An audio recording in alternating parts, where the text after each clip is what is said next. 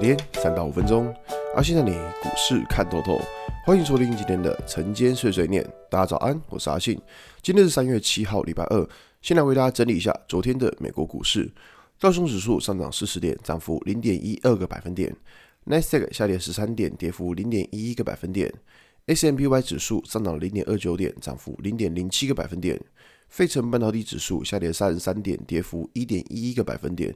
昨天美股四大指数是一个涨跌互见的情况，不过虽然说涨跌互见，但却是一个开高走低的状况，就是说盘中美股曾经一度的往上冲，然后后来就是被打下来。那其实。该怎么讲嘞？就是现在市场上开始就是弥漫的，就是说这礼拜可能鲍尔要讲话，那可能就是他们要他不知道要讲什么东西，所以说市场开始恐惧这一块。那再加上说这个礼拜呃要公布非农就业数据，那这个也是会牵动着就是联准会他们升息的状况。所以说其实这个礼拜市场上还不少事情。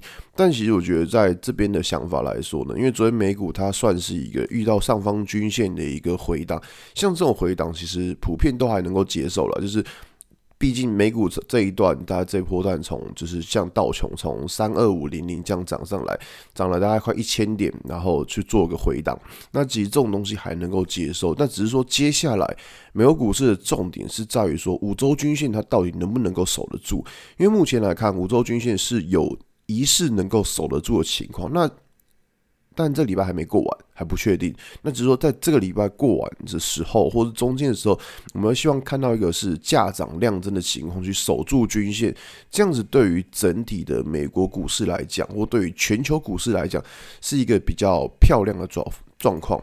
那我们再回到台股来看哦，台股昨天是一个带量突破上个月的高点。那其实以这种状况来讲呢，当然指数。个人觉得它算是强的，因为毕竟指数如果能够突破上个月高点，那其实表示说这个月它是有机会攻击的。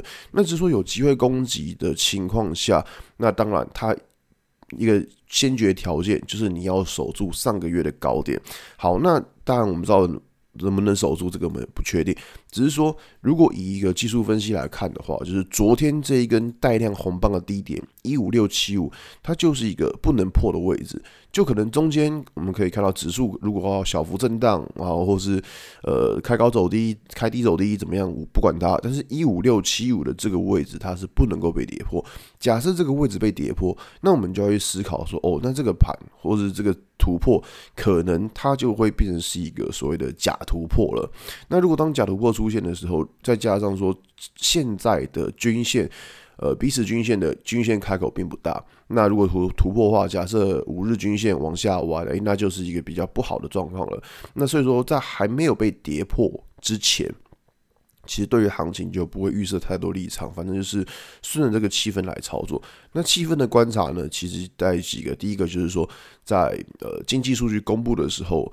市场是怎么反应的？像比如说很很好的数据公布，市场可以解读成哦，现在经济没有衰退，或者很烂的经济数据公布，市场解读成通膨降温，诶，怎么样都可以解读。那这样的话，气氛是好的，或者是说我们看到一些呃营收不好的公司，那它还是可以往上涨，像昨天大立光这样子，营收不好，可股价还是可以往上攻击。那这样的情况下，气氛也是好的。